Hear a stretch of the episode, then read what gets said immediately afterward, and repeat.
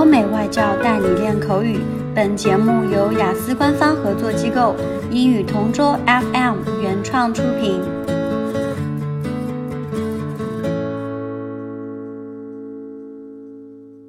This is English Partner Topic Answers recording.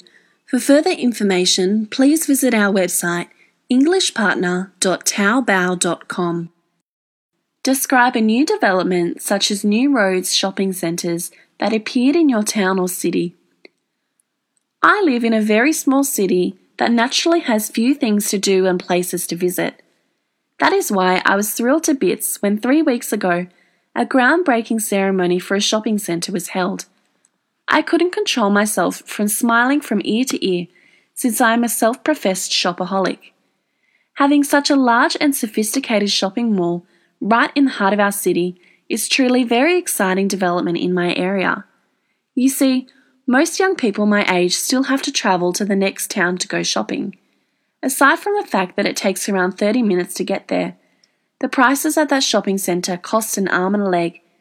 I presume the owner knows that this is the mall closest to my town and other small cities in the vicinity, so he can increase the price as much as he wants. When I was at the groundbreaking event, I also happened to see the architectural design of it. The private company who invests in the mall wanted to have a five story building with a huge parking space and a very comfortable waiting area. Each floor has its own entrance and exit for the convenience and safety of mall goers. The fifth floor was the food court, where a wide selection of fast food, both local and international, would be found. Plus, there were also kiosks and carts which would sell dumplings, noodles, and rice cakes at a cheap price. I can't wait for this shopping centre to open because I am certain that it would be one of the first customers to enter the place to shop, dine, and stroll. I am pretty sure my buddies would be delighted as well.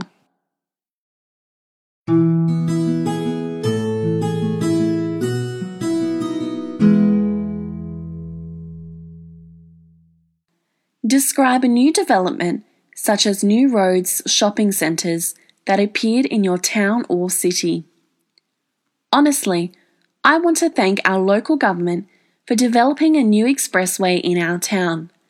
Last month, the builders started excavating the current road we have and started widening the road for it to become an expressway. My father told me that the local officials decided to widen that road to address the traffic congestion in my town. Well, I have to breathe a sigh of relief for that. I live in a small town close to Beijing, so most of the time, the road we pass through is heavily congested with traffic.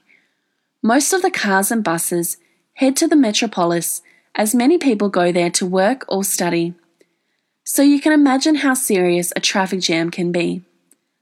I also study in Beijing, and I have to travel two hours before my class starts to make sure that I make it in time. Locals have long been in deep waters because of this situation, and they have complained to their local officials about it. Fortunately, the officials felt our agony and came up with a plan of road widening. The expressway would just be open to vehicles going to the main cities, so our roads would just be for the ones staying in town. I believe it is a very wise decision to come up with such a traffic scheme, as it would not only make people travel faster, but also lessen traffic, accidents, and stress. Moreover, with the minimal toll fee that vehicles pay to the government, it could add to the revenue so that it could be used to develop other places in my city.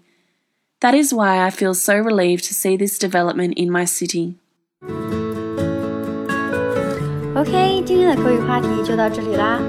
如果你有什么想听的话题，可以在音频下面给我们留言。如果你想要获取更多关于雅思学习的内容，可以关注我们的微信公众号“英语同桌”。我们下期再见。